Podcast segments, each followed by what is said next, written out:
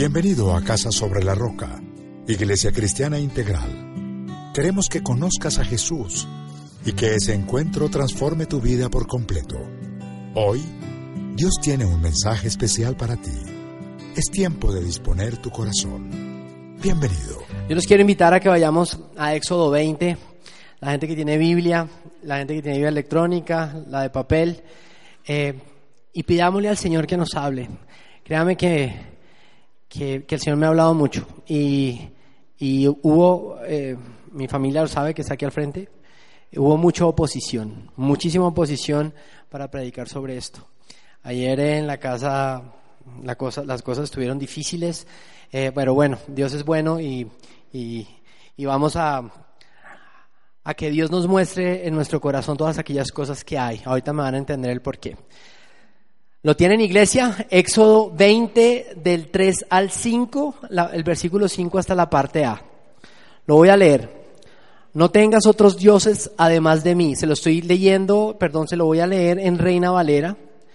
Por una sencilla razón, ahorita me va a entender. No tendrás dioses ajenos delante de mí. No te harás imagen ni ninguna semejanza de lo que esté arriba en el cielo, ni abajo en la tierra, ni en las aguas debajo de la tierra. No te inclinarás a ellas, ni las honrarás, porque yo soy Jehová, tu Dios fuerte, celoso. Yo quiero que eh, lo voy a volver a repetir y tengamos la claridad de lo que Dios nos está diciendo en este momento. No tendrás dioses ajenos delante de mí. No te harás imagen ni ninguna semejanza de lo que está arriba en el cielo, ni abajo en la tierra, ni en las aguas debajo de la tierra. No te inclinarás ante ellas ni las honrarás, porque yo soy Jehová, tu Dios fuerte, tu Dios fuerte, celoso. Padre, te damos gracias porque sabemos que eres nuestro Dios, porque eres nuestro Señor, porque has tocado nuestro corazón de una manera imprevista cuando no esperábamos absolutamente, nos lo regalaste todo. Te pedimos en Cristo hoy, Señor, que tomes el control de nuestras almas, de nuestro espíritu, de nuestro corazón, Padre eterno, Señor, y que nos hables de una manera directa y que nos ayudes a, evaluar, Señor, nuestro corazón delante de ti, Padre. Sabemos, Señor, que en ti todo lo tenemos y en todo lo podemos. Sin embargo, Señor, eso nuestro corazón se mueve de una manera que no se debe mover delante de ti. No hay a veces pureza, no hay santidad, Padre. Y lo que estamos buscando en este momento es eso, Señor, que examines nuestro corazón, Señor, y mira si hay maldad en él. Bendecimos, Señor, tu nombre. No permitas que de mi boca salga palabra que no sea tuya, Padre eterno, Señor, y que nuestros corazones se abran para poder entender lo que sale de tu palabra en Cristo Jesús, nuestro Señor. Amén. Bueno, hablamos de los dioses. Estamos hablando que no nos inclinemos ante ningún dios. El Señor decía, no tendrás dioses ajenos delante de mí. Y la prédica se llama así, un dios ajeno. Y como verán, los que pueden ver aquí atrás dice un dios ajeno y el dios está con minúsculas, porque no estamos hablando del Todopoderoso, del Creador. Y vamos a hacer un recuento de lo que estaba pasando. Eh, en ese momento, Dios estaba hablándole a Moisés y Aarón y a todo el pueblo eh, israelita en el monte Sinaí. Llevaban ya tres meses, habían salido de Egipto y habían llegado al monte Sinaí y en ese momento la presencia de Dios eh, impactó la montaña, el monte Sinaí, y hubo mucho humo, truenos. El Señor dijo, nadie puede tocar la montaña, ni siquiera un animal, porque va a morir apiedrado. Y estaba Él manifestando su santidad. Ellos venían de una tradición en Egipto durante 430 años, el pueblo, el pueblo israelita, donde adoraron dioses, muchos dioses. En Egipto eran politeístas y adoraban absolutamente, eh, eh, adoraban lo que fuera. Ok, adoraban vacas, adoraban ranas, adoraban absolutamente todo lo que pudieran adorar, porque era parte de su concepto. De por sí, eh, habían muchos dioses y había un, un legado de los dioses, uno tras otro se pasaban el legado. Pero Dios es muy claro con su pueblo y le dice, no tendrás dioses ajenos delante de mí. ¿Qué significa? Yo voy a ser el único Dios verdadero en tu vida. Y de un momento a otro dice algo increíble, dice, no te harás imagen ni ninguna semejanza de lo que está arriba en el cielo, de lo que está en la tierra, ni de lo que está en las aguas. No te puedes hacer ninguna imagen. Y a veces la gente confunde el tema de imágenes con el tema de esculturas o con el tema de estatuas y se nos olvida que lo primero que viene a nuestra mente en las imágenes está aquí en el cerebro. Que es lo primero, nosotros pensamos y analizamos. Y una de las cosas importantes que debemos entender es que el hombre busca adorar. Es parte de nuestro proceso de vida. ¿Ok? El hombre de por sí, porque somos hechos a, imagen y semejanza de Dios y es lo que quiere es que nosotros lo busquemos. Lo que pasa es que el hombre busca donde no debe buscar. Y el hombre tiende a adorar. Y cuando no conoce al Dios verdadero, adora lo que le parece que es Dios. Entonces, algunos adoran, como en la región, en, los, hindúes adoran vacas, adoran ratas, adoran perros, adoran cualquier animal que puedan ver, elefantes, en fin, adoran absolutamente todo. Pero lo que Dios estaba diciendo es no solo nada que se te parezca a lo que es, porque yo, a mí no me pueden comparar con nada. O sea, cuando yo trato de imaginarme a Dios, ¿ok? Es imposible imaginarme a Dios, pero trato de imaginarme lo que más eh, parecido se me parecía, aunque es Dios y es hombre, es a Cristo. Pero el Dios de la gloria, ya Cristo glorificado, es imposible lograr entenderlo. ¿Y por qué es imposible lograr entenderlo? Hágase una pregunta. Trate en su mente de ubicar un ser omnipresente. Solo trátelo y verá que no lo puede lograr. Una mente finita no alcanza a contemplar el Dios de la gloria. No hay forma de contemplarlo. Y lo que Dios quiere, porque Dios es un Dios celoso, es que lo amemos y que lo adoremos solo a Él. Él dice que Él es un Dios fuerte y celoso. ¿Qué significa celo? Que no quiere que en nuestro corazón haya competencia para amarlo y adorarlo. Cuando eh, el pueblo pasa por el desierto 40 años y van a llegar a la tierra prometida, Moisés se para delante del pueblo y le dice la famosa oración eh, israelita que se llama el Shema Israel, le dice, oye Israel, el Señor es uno solo, ama al Señor tu Dios con todo tu corazón, con toda tu alma y con todas tus fuerzas. Porque en el corazón es donde están los ídolos. Y cuando hablábamos de un Dios ajeno, el Dios ajeno siempre empieza por un ídolo. ¿Ok? Y muchos de nosotros tenemos ídolos, muchos. ¿Ok?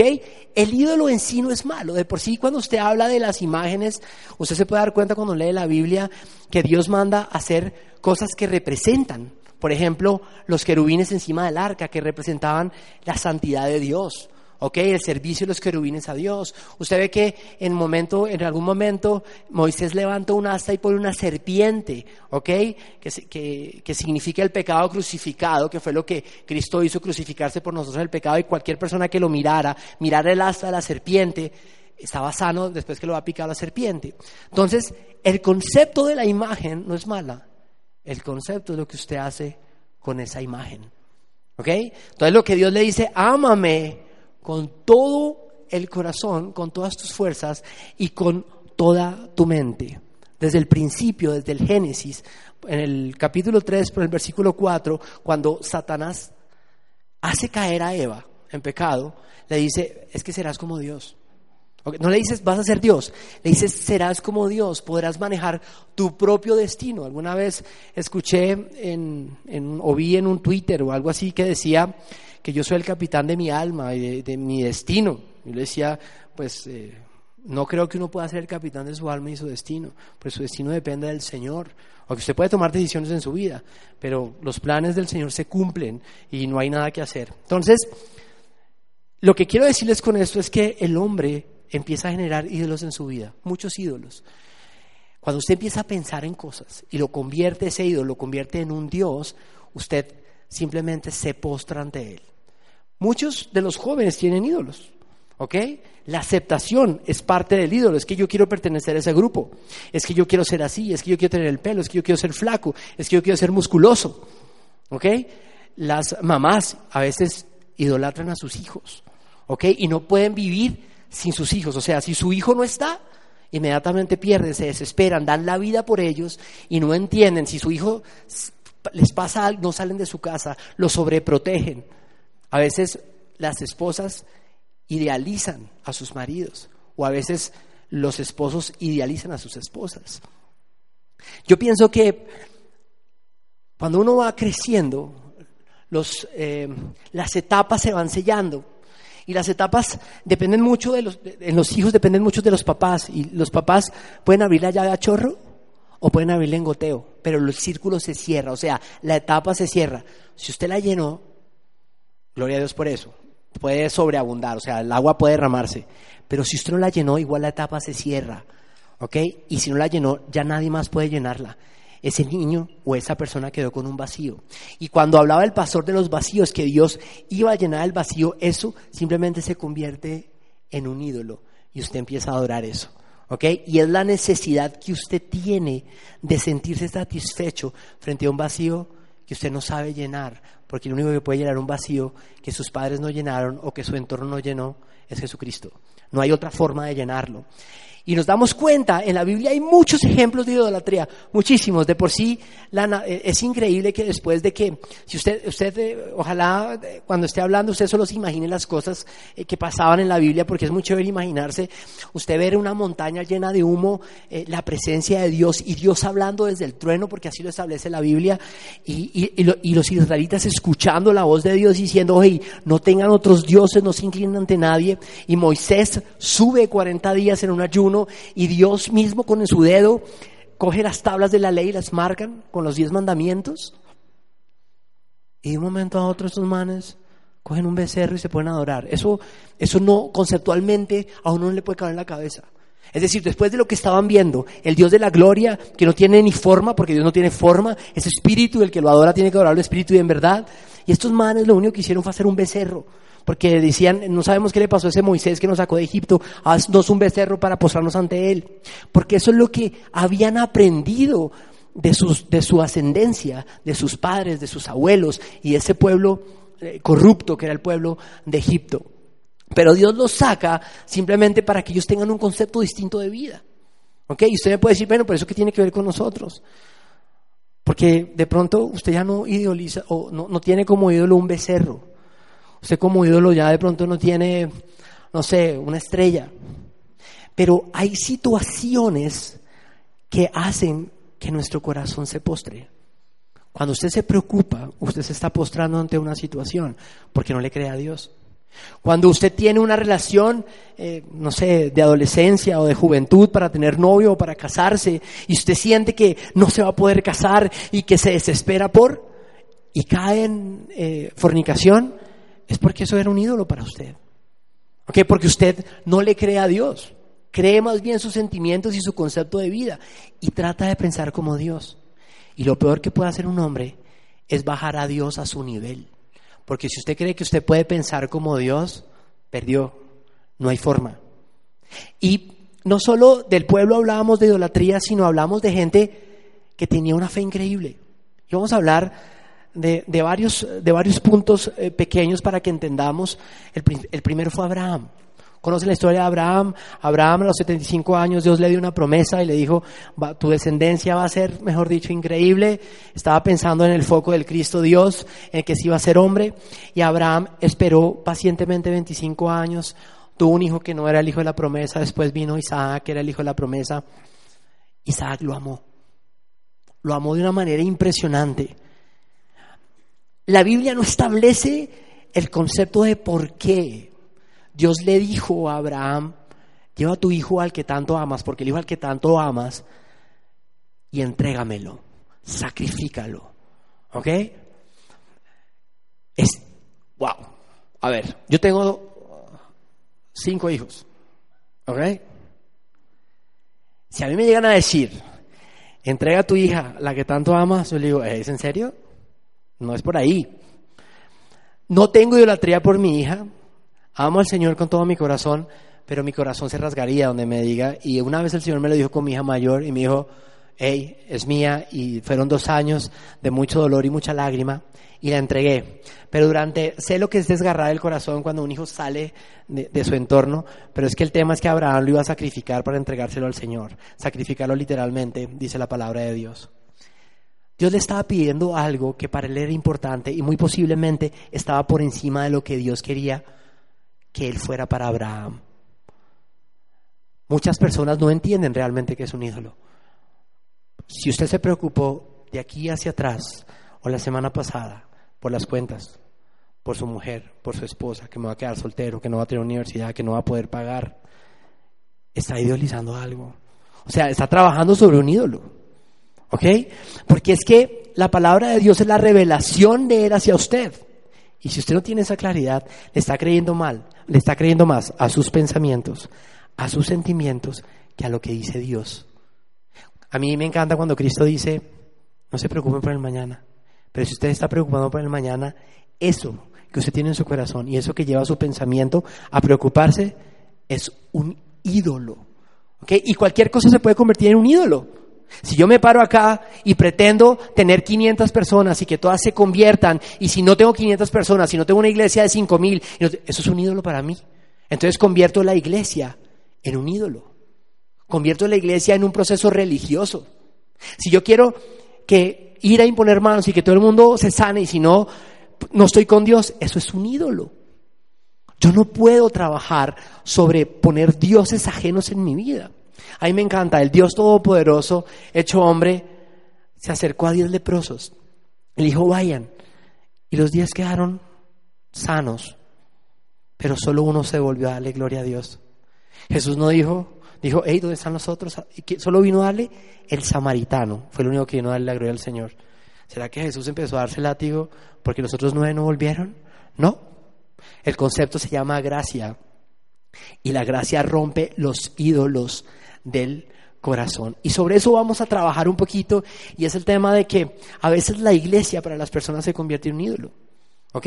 Yo escucho mucha gente, los que no me conocen, eh, sirvo en el Ministerio de Ujieres y estamos encargados de las puertas del templo y a veces escucho, ay, qué rico, llegué, es que en la iglesia siento paz. Dije, ¿y solo siente paz aquí en la Sí, yo llego acá y siento paz y me voy y ya no tengo paz. Eso es un ídolo. Porque es que el que trae la paz es el Señor. ¿Ok? La paz es de Dios. La paz, aquí hay, que hay cuatro paredes. Una, alguna vez el Señor me, permitió predicar sobre la iglesia local y la iglesia universal. Y el gran pastor de las ovejas es el que maneja la iglesia universal, que es Jesucristo. Aquí hay pastores, diáconos, directores, obispos. ¿Ok? Simplemente son siervos. Simplemente son personas que se posan ante Cristo y que Él utiliza como Él pretende ser o pretende que ellos trabajen para su gloria y para su honra. Pero en Jeremías vemos un, eh, en, en Jeremías 7 vemos un claro ejemplo de lo que es la idolatría frente a la iglesia. El Señor establece y dice, por medio del profeta, dice, ¿por qué vienen acá ustedes? O sea, hacen cosas afuera que no deben hacer. Y vienen acá a buscar la paz y a seguir caminando. O sea, lo que quiso decir el que pesa y, y reza empata, fue lo que quiso decir. Porque se ha convertido en un ídolo. ¿Ok? Y lo que el Señor me regalaba es que en mi corazón hay ídolos.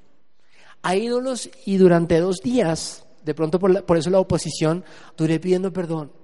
Todas las mañanas duré pidiendo perdón. Ayer mi esposa me decía en la noche, me decía es que el Señor quiere que seamos íntegros delante de Él y que pidamos perdón. Le dije, mi amor, llevo dos días en esas pidiendo perdón y pidiendo perdón por cada cosa que el Señor me regaló y por cada necesidad que tenía mi corazón. Porque mi corazón tenía necesidad aparte de Dios y eso no podía pasar. O sea, yo no me puedo preocupar por si tengo o no tengo, si voy, o no voy, si voy a ir a un lado, si voy a ir al otro. Ayer le decía a mi hija menor, le decía, y perdón que ponga ejemplos de mi familia, pero lo que más cerca tengo, obviamente. Le decía, amor, ella quiere estudiar medicina. Le decía, ¿y si, y si, no, y si no tuvieras medicina? Y me dice, no, no tengo plan B. Yo le dije, gloria a Dios por eso, me encanta tu fe, ¿ok? Pero no quiero que te caigas si no llegas a pasar en medicina. Porque no quiero que eso se convierta en un ídolo. Es decir, ¿es malo tener sueños? No, no es malo tener sueños. ¿Es malo tener anhelos? No. El problema es que si ese anhelo y ese sueño no se da, porque estamos acostumbrados a decir, no, pero es que todo lo ponemos en manos del Señor y todo se nos da. Una vez en una consejería me dijeron, oye, bueno, ¿hizo su devocional? Sí, claro, venga, cuénteme que, no, el Señor me dijo que iba a ser famoso. Yo le dije, ¿en serio? Bueno, gloria a Dios, súper chévere que sea famoso. No volvió a la iglesia. Nunca lo volví a ver. ¿Ok? Esos son los conceptos que a veces la iglesia nos vende. ¿Ok? O conceptos cerrados frente a lo que el corazón desea. Si usted, si usted le plantearan un concepto claro de su vida, casa, carro, beca, hijos, familia, chofer, comida, restaurantes, viajes, ese sería un concepto, pero la palabra de Dios dice otra cosa completamente distinta. ¿Ok? Dice que vamos a tener aflicciones, que vamos a vivir para Él, que vamos a soportar, que lo tenemos a Él, que todos no vamos a tener dinero, Él, él entrega el dinero a quien Él quiere, ¿ok? Que a veces nos va a costar pagar las cuentas, que a veces vamos a decir, nos vamos a tener que postrar delante de Él, ¿ok? Porque a veces no lo hacemos y Él nos obliga de alguna u otra manera a que lo adoremos solo a Él y que nos preocupemos por las cosas. Y de un momento a otro le damos la gloria a Dios. Señor, gracias por lo que estás haciendo en nuestra vida, gracias, gracias porque hiciste un milagro y al otro día se nos olvida. Día se nos olvida la grandeza de lo que le estábamos pidiendo y se nos convierte en una rutina, en una rutina. Si yo, esto es parte de un paisaje y a veces nuestra vida se convierte en paisajes. Es decir, no nos damos cuenta de lo que tenemos en el entorno, no damos gracias por lo que Dios nos da. ¿Ok? Mi necesidad de pertenecer a alguien desde pequeño fue muy grande. Yo vivía en una casita, yo vivía en Niza, tuve que vivir con mis, con, mis abuelos por situaciones económicas, mi papá y se separaron. Y yo veía que mis amiguitos no me dejaban entrar a su casa. Claro, en mi casa la situación no era tan chévere. ¿Ok? Y mientras todos salían en sus bicicletas, yo salía con un carrito de pita. Y, pero a mí no me dejaban, y yo no entendía el por qué. Yo no entendía por qué no me dejaban entrar a su casa. ¿Ok? Bueno, los papás le tenían prohibido que ellos entraran, podía jugar con ellos afuera, afuera, ellos no podían entrar a mi casa, pero yo tampoco podía entrar a la de ellos. Porque en mi casa tenía un tío que tenía problemas de droga, robaba, bueno, en fin, una serie de cosas. Yo no entendía. Yo no entendía eso. Entonces, mi necesidad de ser aceptado fue mucha. Y empecé a hacer cosas para ser aceptado. Muchas cosas. Y Satanás es astuto, ¿ok? Y va a coger lo que sea. ¿ok? Y me va a engañar o va a tratar de engañarnos como sea para meternos donde no debemos estar. O sea, que si le cuento mi vida de ahí allá hasta hace un tiempo que conocí al Señor, no es tan chévere. ¿Por qué le cuento todo esto? Porque a veces los ídolos se disfrazan, ¿ok? Y toda esta introducción es para llevarlos a un libro súper chévere, súper interesante, que es el libro de Jonás. Ok, yo los invito que vayamos a Jonás. Jonás es un libro que tiene cuatro capítulos. ¿Ok? Y vamos a entender quién es Jonás. Primero, Jonás es un profeta de Dios, es un sacerdote del Altísimo. Vivía en la parte de Israel. Recuerde que en, antiguamente eh, el pueblo del Señor se dividió en dos. Eh, la parte de arriba, diez tribus, la parte de abajo, dos tribus, y él estaba en la parte de arriba, era contemporáneo con Oseas, los profetas, profetas menores. Y un momento a otro el Señor le dice a Jonás, ¿ok? Un profeta, una persona que escucha Dios de una manera impresionante. Le dice, en el versículo, capítulo 1, versículo 1, le dice, la palabra del Señor vino a Jonás, hijo de Amitai, anda, ve a la gran ciudad de Nínive y proclama contra ella que su maldad ha llegado hasta mí presencia. Y nos vamos a mover en todo el tema de Jonás, ¿ok? Y dice, oye, la maldad de Nínive es terrible, ¿ok? No están hablando de lo que pasó con Sodoma y Gomorra, no están hablando de temas sexuales, están hablando de que ellos son malos. Y si ustedes me permiten, voy a trasladar a todo el, el concepto guerrillero paramilitar y mafioso de Colombia y lo voy a meter a un sitio allá. Y vamos a hacer ese comparativo para que entendamos un poquito lo que estaba pasando. Era gente mala. El, pueblo Nínive, el pueblo asirio, era un pueblo, era una nación, era un imperio, el imperio más grande que existía en ese momento. Y era un imperio de guerreros, que ellos mataban, ellos no preguntaban, ellos no tenían compasión de los niños ni las mujeres embarazadas, ellos iban arrasando con lo que tenían. ¿Ok? ¿Qué pasó? Pues Jonás cogió para Tarsis. Y todos saben esta historia. Jonás se fue para Tarsis y se embarcó en un, se embarcó y se fue por otro lado, para una dirección completamente o sea, no distante, distante, lejos, lejos, lejos, lejos. Yo quiero entender una cosa y es como una persona que escucha la voz de Dios, del Todopoderoso, del Creador, y Dios le dice, ve allá, el man coge para otro lado, trabajando para Él, viviendo para Él, ¿ok? Tiene que haber algo en su corazón para que no le haga caso a Dios. Muchas veces nosotros no hacemos, hacemos caso omiso de lo que Dios nos dice. Pero el punto aquí es más profundo y es, Él se embarca y de un momento a otro Dios no lo va a dejar ir. Dios tiene su plan que no lo va a dejar ir. Y Dios lo que empieza a hacer es levanta una tormenta impresionante. Él pagó absolutamente todo su, su, pasaje y se fue a dormir. Y de un momento a otro Dios levanta una tormenta. Y la Biblia dice, la palabra de Dios en el primer capítulo dice que ellos, los marineros, el capitán, estaban aterrados con lo que estaba pasando. De pronto a veces no leemos entre líneas.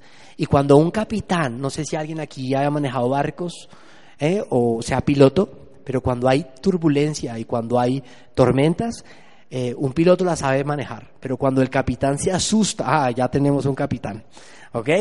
Cuando el capitán se asusta, bueno, se le dice cuando hay un vacío, Usted dice, uy, sentí, pero cuando el capitán sabe qué tiene que hacer, simplemente me decían que le mete potencia al avión y el avión se levanta. Pero este, este capitán estaba asustado. No era una tormenta como cualquiera. Las olas se levantaban de una manera que no era normal. ¿Ok? Y el capitán lo que dice, algo está pasando. Esto no es normal, esta tormenta no es normal. Y el único que estaba relajado era Jonás. Jonás estaba durmiendo y el capitán le dice, oye, levántate, ¿no, te, no, tienes miedo que nos, que nos ahoguemos? O sea, se va a destruir el barco y a ti no te da miedo, ¿qué te pasa? Levántate. ¿Quién eres tú? Órale a tu Dios. Y él se presenta, yo soy hebreo, yo soy judío, okay, yo adoro al Dios Todopoderoso. Recuerde que el concepto del Dios de la gloria estaba claro para los, para los otros pueblos. De por sí cuando usted lee la Biblia, dicen, el Dios de Israel está peleando por ellos. ¿Okay? Ellos sabían quién era Jehová de los ejércitos. Ellos sabían a qué se estaban enfrentando. Y cuando Jonás lo dice de esa manera, ellos tienen miedo. Y dicen, no, pero ¿qué vamos a hacer? Y dice, tírenme al agua. Y se acaba la tormenta. Tírenme al agua, ya, tírenme al agua. Pero ¿cómo se le ocurre? Este man es un profeta. ¿Cómo se le ocurre que lo vamos a tirar al agua? ¿Ok? Al final, ellos le piden a Dios, lo tiran al agua, inmediatamente la, la, tormenta hace esto, se calma. La Biblia dice que la tormenta se calma y le piden perdón a Dios por haber echado al profeta al mar. ¿Ok? Él se piensa hundir. Eh, recuerde que él cae en la, cuando, cuando la tormenta está en lo más difícil, él cae al agua y se hunde. Él debió tomar agua, él debió medio ahogarse, ¿ok? Y la providencia de Dios hace que un pez, ¿ok? No sé cómo puede se lo coma, porque no se lo puede comer, no sé cómo hace, simplemente y lo guarda dentro del estómago. Eh, yo no sé si usted alguna vez se ha puesto a pensar en eso, que es estar en el estómago de un pez, independientemente de lo grande o pequeño. ¿Sí? Porque estuvo tres días, completamente oscuridad, con cosas que escuchaba y que no sabía que venían. Eh, durante el primer cinco minutos o los primeros diez minutos que estuvo, me imagino que estuvo tratando de respirar, tosiendo mucho, ¿ok? Y de un momento a otro ya pudo respirar y se sentó en un ambiente húmedo, no me imagino el, estómago del pescado, no me lo imagino, era un pez muy grande, no es una ballena, porque la palabra en el hebreo para ballena es otra. Y él sentado durante tres, imagínese usted tres días completamente en oscuridad, sin escuchar absolutamente nada. ¡Wow! Dice, eso es un milagro. ¿Ok? Y la gente se enfoca en el pez. Yo le voy a decir en qué nos vamos a enfocar. Y nos vamos a enfocar en algo mucho más fuerte que el pez. Nos vamos a enfocar en que de un momento a otro Jonás, en medio de esa oscuridad, empezó a alabar a Dios. Cuando usted ve el segundo capítulo de Jonás, él empieza a alabar a Dios de una manera especial. Y sabe que cuando él entra y su corazón se posa ante el Señor, él empieza a entender en su mente que hay que cambiar el concepto de vida. Él no quiso ir porque su corazón estaba mal. Y él, cuando él logra entender, el pez lo vomita, lo escupe y él llega a tierra y él se levanta. La Biblia no dice si volvió a, Israel, sino simplemente la Biblia después que el pez lo vomita, él sale y un momento a otro el Señor vuelve y le habla y le dice exactamente lo mismo que le dijo. Y aquí viene lo interesante. La palabra del Señor vino por segunda vez a Jonás. Anda, ve a la gran ciudad de Nínive y proclama el mensaje que te voy a dar. Jonás se fue hacia Nínive conforme al mandato del Señor. Ahora bien, Nínive era una ciudad grande y de mucha importancia. Jonás sabía que tenía dos caminos. Que se burlaran de él o que lo mataran. ¿Ok? Estamos hablando de que yo voy a la selva Acuérdense, y les pido, pues les dije que iba a poner el ejemplo, y me voy donde están todos los narcotraficantes y todos los guerrilleros y voy a predicarles, ¿ok? Pero no les voy a predicar, no les voy a predicar salvación. No, no les voy a predicar salvación, porque ahí no dice que les va a predicar de Cristo. Él les va a decir, ¿sí me entiende? Que van a destruir a Nínive. Es decir, hey, dentro de 40 días todos ustedes se van a morir. Eso fue lo que fue a predicarle a la gente. ¿Ok? Decir, de 40 días todos ustedes ¿sí? van a morir. Van a ser destruidos por el Dios de los ejércitos, por Jehová. La verdad se requiere. Y su, su mente había cambiado. Porque estaba ya diciendo, Jehová lo había mandado, Yahvé lo había mandado a predicar destrucción durante 40 días. Y él hizo lo que, lo que eh, Dios le mandó. Había aprendido dentro del pez a ser obediente. ¿Ok? ¿Qué pasó? Algo increíble. La gente empezó a cambiar. Es como, acuérdense, los guerrilleros empezaron a cambiar. No, miren, nos van a destruir. Que lo primero, la primera acción que tendría una persona de estas sin corazón sería acabar con él. ¿Ok? Pero viene el milagro. Ese es realmente el milagro. Y el milagro fue que 120 mil personas se arrepintieron. Desde el rey que hizo un edicto para que tanto animales como personas, como súbditos, entraran en un ayuno y fueran transformados. Y la palabra de Dios al final del capítulo 2 dice, al ver Dios lo que hicieron, es decir, que se habían convertido de su mal camino, cambió de parecer y no llevó a cabo la destrucción que les había anunciado. Wow, y colorín colorado, este cuento se ha acabado. Jonás se fue para Israel diciendo, soy el profeta de Dios, esta gente fue salva, Dios, eres lo máximo. No, eso no pasó. ¿Sabe qué pasó después? Él dice lo siguiente. En el capítulo, en, el capítulo 4 dice, después de que Dios se había arrepentido de hacerle daño a Nínive, le dice, pero esto disgustó mucho a Jonás y lo hizo enfurecerse. Así que oró al Señor de esta manera.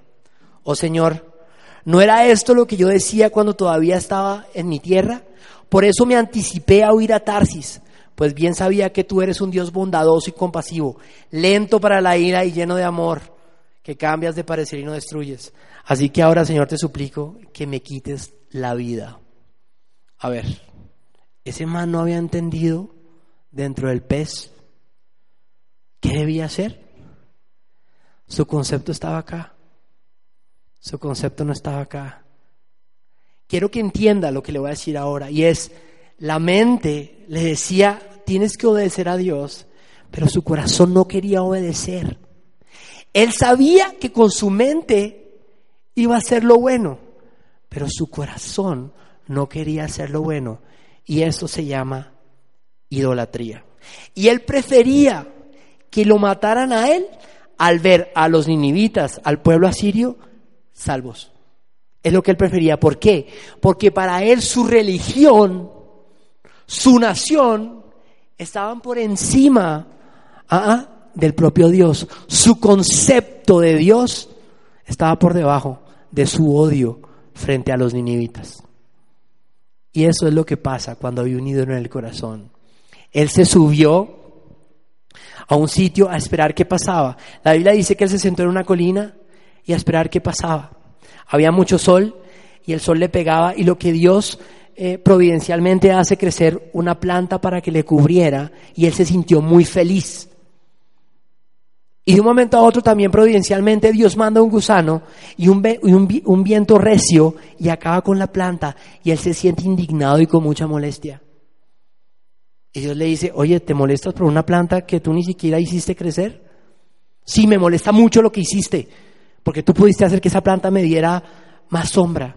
Y dice, tú te molestas por una planta, y termina, lo de Jonás termina de esta manera, tú te molestas por una planta que nació sin que tú metieras la mano, ¿ok?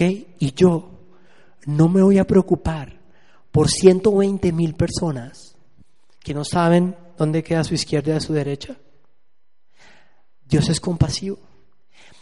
La historia relata lo siguiente, no habría yo de compadecerme y termina con signos de interrogación.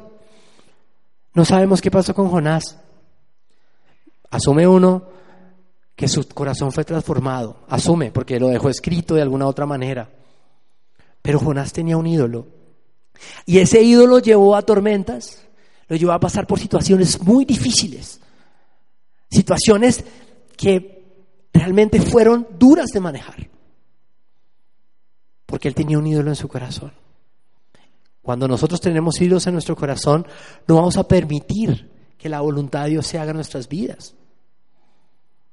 Una de las historias más contundentes en el Antiguo Testamento es la historia de Jacob. Jacob era un hombre que no fue tratado por su padre como él quería ser tratado. Jacob ah, quería y deseaba que su padre lo amara como amaba a Esaú. Pero nunca recibió eso de él. Entonces empezó a competir contra Esaú y le decía, óyeme, véndeme tus derechos de primogenitura. Pues yo te los vendo, dame el plato de lentejas. Y después se hizo pasar por él para recibir la bendición de su papá. Porque él anhelaba que su papá lo bendijera. Él anhelaba que su papá le dijera, hijo, te amo. Él estaba buscando afecto en su corazón. Créame que, eh, lo digo humildemente, yo nunca he recibido de mi padre un te amo. Nunca en mi vida. Nunca. Y a mis hermanos, y no lo juzgo, lo amo. Pero quiero, yo logro entender ese concepto, porque nunca escuché a mi papá un te amo. Nunca. ¿Ok? Yo le digo a mi papá, ok papi, te amo. Bye. Nunca lo he escuchado. ¿Ok? Y sé lo que impacta un te amo en una persona. Y lo que Jacob de alguna otra manera estaba buscando aceptación. Y entonces él se va a recorrer, se va a recorrer y llega a donde su tío Labán y se enamora de Raquel. Y él quiere que alguien lo ame. Y se enamora y dice, esta es la mujer para mí. ¿Ok? Yo necesito esta mujer para mí. Y dice, voy a trabajar siete años y trabaja siete años y después se, encuentra con Lea. Y no encuentra el amor de Raquel. Yo necesito que, que alguien me ame. Y lo que hace simplemente es trabajar otros siete años por Raquel. Y de un momento a otro empiezan a pasar cosas en su vida que no, no, tendría mucho sentido. Aquel a la que ella, a la que él amó, a la que tenía una cara hermosa, no la dejó apagados, le empezó a dar hijos, la dejó apagados y la otra era estéril. Y él quería que demostrarle su amor de alguna otra manera y él quería amor. Y él anhelaba que le dijeran que lo amaban y poder compartir. Y se transformó para el tema de Lea. Y Lea tuvo cuatro hijos mientras Raquel no podía darle ninguno. Simeón, Rubén, Leví, Judá. Y cada vez que, y, es impresionante porque usted tiene que leerlo, y cuando le decía, wow, cada vez que Lea tenía un hijo, adoraba a Jehová de los ejércitos. Adoraba el Señor me dio un hijo, ahora sí va a quitar el oprobio de que mi esposo no me ame. Y volví y le decía, hijo, Jehová me dio otro hijo. Mientras que Raquel le dice, óyeme, dame un hijo. ¿Qué te pasa? Estoy estéril, dame un hijo. Y Jacob le dice, ¿acaso es que yo soy Dios para darte un hijo?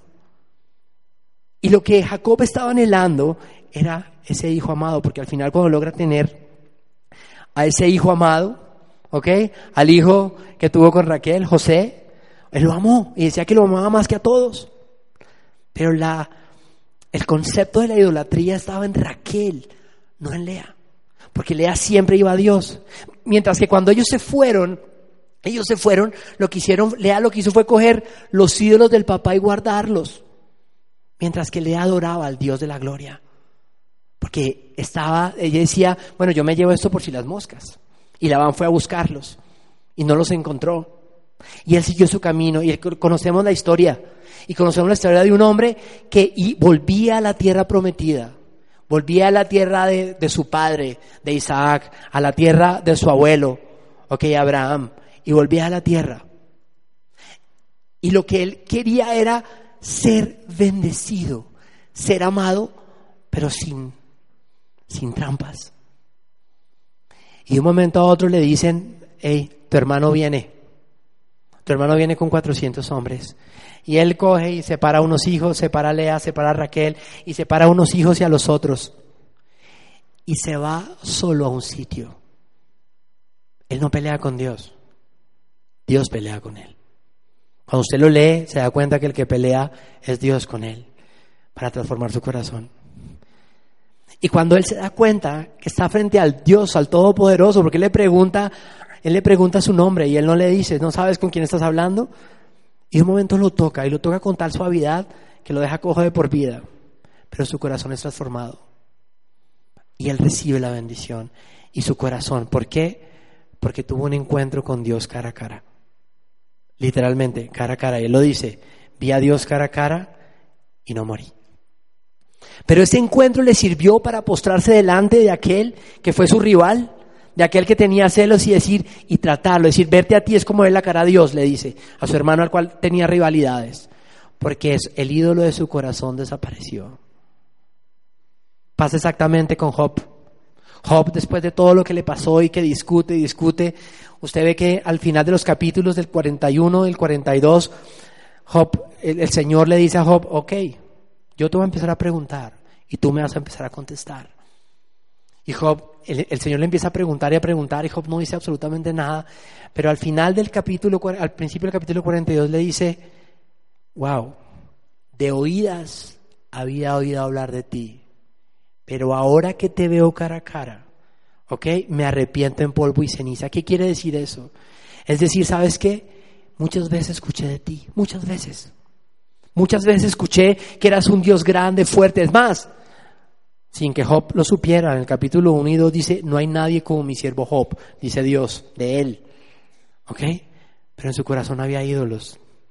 Porque dice, ahora que te veo cara a cara, sabes que no tengo ni idea de lo que he hablado. No tengo ni idea. Durante nueve meses estuve hablando con estos tres, con estos cuatro estuve hablando y nunca supe lo que estaba hablando. Me arrepiento de lo que dije porque me encontré cara a cara contigo.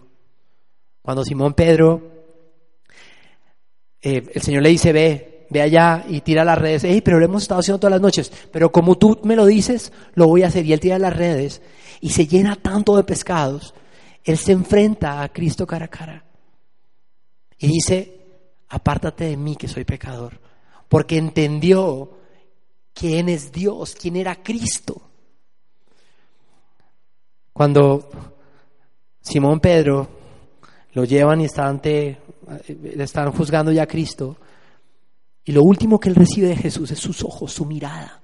Es lo último que recibe. Cuando él lo había entregado y lo había negado. Y lo, único, lo último que hace el Señor es mirarlo fijamente a los ojos, pero no con acusación ni con dolor, sino con amor. Y él se quedó con eso en su corazón. Y por eso lloró amargamente. Cuando usted se devuelve un poco, usted ve en el capítulo de Marcos, capítulo 4 de Marcos, en los últimos versículos, dice que de un momento a otro ellos salieron y hubo una tormenta una tormenta muy fuerte en el mar y que las barcas estaban hundiendo y que había otro Jonás durmiendo. Y él estaba, estaba recostado descansando, no huyendo de Dios. Esta vez le dijo, maestro, despiértate, nos vamos a morir, ¿no te importa? Y él se levanta y de la misma forma simplemente le dice al viento, dice, cálmate. Y al mar, cálmate, apacíguate. Y en ese momento el mar paró. Pero esta vez Jonás, el segundo Jonás, no tuvo que ser lanzado al mar. Para nosotros fue lanzado una cruz. ¿Ok? Él no tuvo que vivir lo que vivió Jonás dentro de un pez pero tuvo que desprenderse de lo más sagrado y preciado que él tenía, y era su relación con, con, el Todopoderoso, con su Padre, siendo el mismo Dios. Tuvo que ser juzgado, tuvo que ser bofeteado, golpeado, humillado, lacerado, para que nuestro mar se calmara. Pero en la cruz del Calvario, tres horas antes de que todo se calmara, vinieron las tinieblas. Y nadie podía ver en tinieblas, nadie ve. Y me encanta cuando el pastor decía que en el principio todo era caos, todo era tinieblas, y que él separó los de las tinieblas. Y en ese momento Jesús era el único vínculo entre las tinieblas y la luz. Era el único vínculo. Y él tuvo que sufrir lo que usted creo que nunca entenderá, así como yo nunca entenderé lo que tuvo que sufrir, para que tuviéramos paz, para que el mar estuviera tranquilo, para que aquellos vientos estuvieran sobre él, para que pudiéramos tener libertad, para que entendiéramos de alguna otra manera que aquellos anhelos que tenemos, que aquella falta de perdón, que aquellas personas que a veces pasan por nuestro entorno y hacen que nuestro corazón se revuelva. Aquella gracia que no damos como los ninivitas que Jonás no quiso darla. aquel concepto de amor y perdón que Cristo hizo por nosotros. Simplemente lo dejó como ejemplo para que fuéramos en Él distintos. Y es algo que tenemos que aprender. Y es decir, si nosotros postramos nuestros deseos delante de Dios, si nosotros decimos como el salmista, oh Señor, examina nuestro corazón y ponnos a prueba, aférrese, porque le garantizo que en todo corazón hay un ídolo. ¿Ok? Porque sus deseos a veces no son Él, no son aquel que murió y lo dio todo. Sus deseos a veces son conceptos completamente equivocados. Usted quiere vivir una vida que no es la suya y no entiende que la vida que Dios vino a darnos es una vida de riqueza. Y ojo, no estoy hablando de riqueza material. Alguna vez, después de algunos muchos problemas, le preguntaba al Señor hasta cuándo.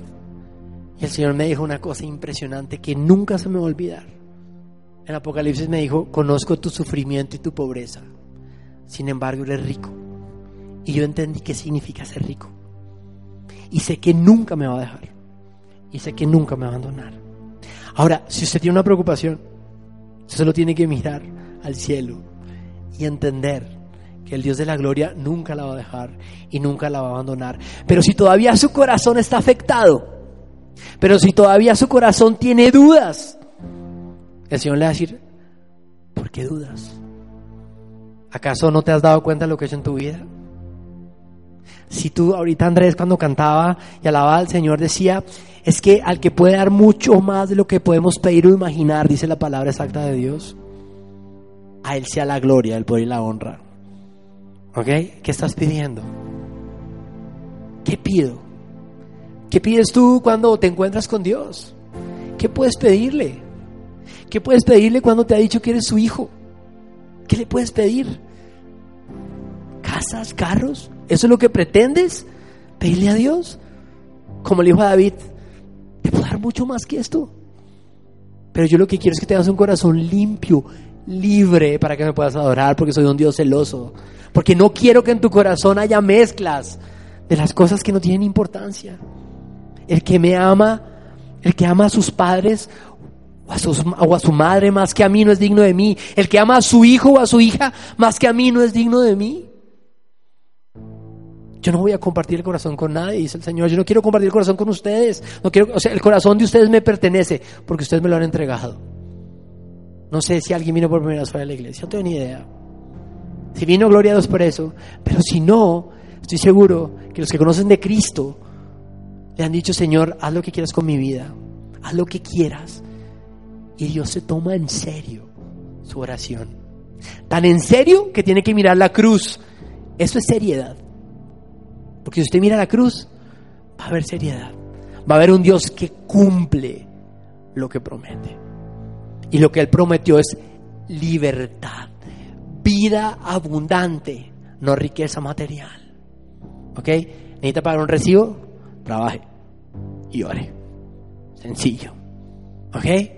Pero si usted quiere vivir la vida plena que Dios le da, simplemente ponga su corazón, pida perdón y espere que Dios muestre su gloria. Cuando usted recibe al Señor, cuando hemos hecho una oración, hay una traslación del pecado a la cruz. Es decir, cuando usted llega por primera vez acá consciente de lo que está haciendo, consciente de que Jesús va a ser su Señor y su Salvador, usted dice, si yo te acepto como Señor de mi vida, inmediatamente el pecado a la cruz, inmediato. No tienen que hacer nada más. Así como le dijo al ladrón que estaba al lado derecho, el Señor le dijo, hoy mismo estarás conmigo en el paraíso. Inmediatamente el pecado fue, y el Espíritu Santo es inmediato, viene sobre usted como regalo, como garantía. A eso le invito hoy. Yo le invito a que usted le entregue su corazón al Señor y que le pida de corazón que todo ídolo que haya, que lo aparte de Él, que todo ídolo que tenga y que no lo deje vivir la vida plena, que no lo deje perdonar, que no lo deje amar, que no lo deje vivir, que no lo deje trabajar, que no lo deje deleitarse en la presencia del Espíritu Santo, se lo entregue para que Él arrase y sople. Padre, te damos gracias, Señor, porque eres bueno, porque solo en tu misericordia encontramos el perdón de pecados, Padre eterno. Porque hoy podemos doblegarnos ante ti, Señor, y mirar el sacrificio que hiciste en la cruz derramando tu preciosa sangre para que fuéramos limpios, para que no hubiera pecado y para que fuéramos libres de idolatría, Padre eterno, para que tuviéramos vida eterna y tengamos claridad de que como hijos tuyos, Señor, tenemos todo lo que podemos pedir. Anteriormente llamabas gente conforme a tu corazón, Señor, amigos, profetas y siervos, pero hoy nos llamas hijos. Y desde el cielo estoy seguro que hay una voz en este momento, si la podemos escuchar, que dice, este es mi hijo amado, estoy muy complacido con él. Y nos deleitamos en ti, Padre, porque tienes en tu mano, Señor, el poder para restaurar nuestros corazones y poder entregarte todo lo que somos. Padre, perdónanos por habernos desviado tantas veces de tu camino. Perdona nuestros pensamientos, nuestros sentimientos egoístas, Padre eterno. Y perdona, Señor, y simplemente danos vida en ti por medio de aquel que nos amó hasta la muerte. Por medio de aquel que no le importó nada, sino simplemente hacer tu voluntad, Padre eterno.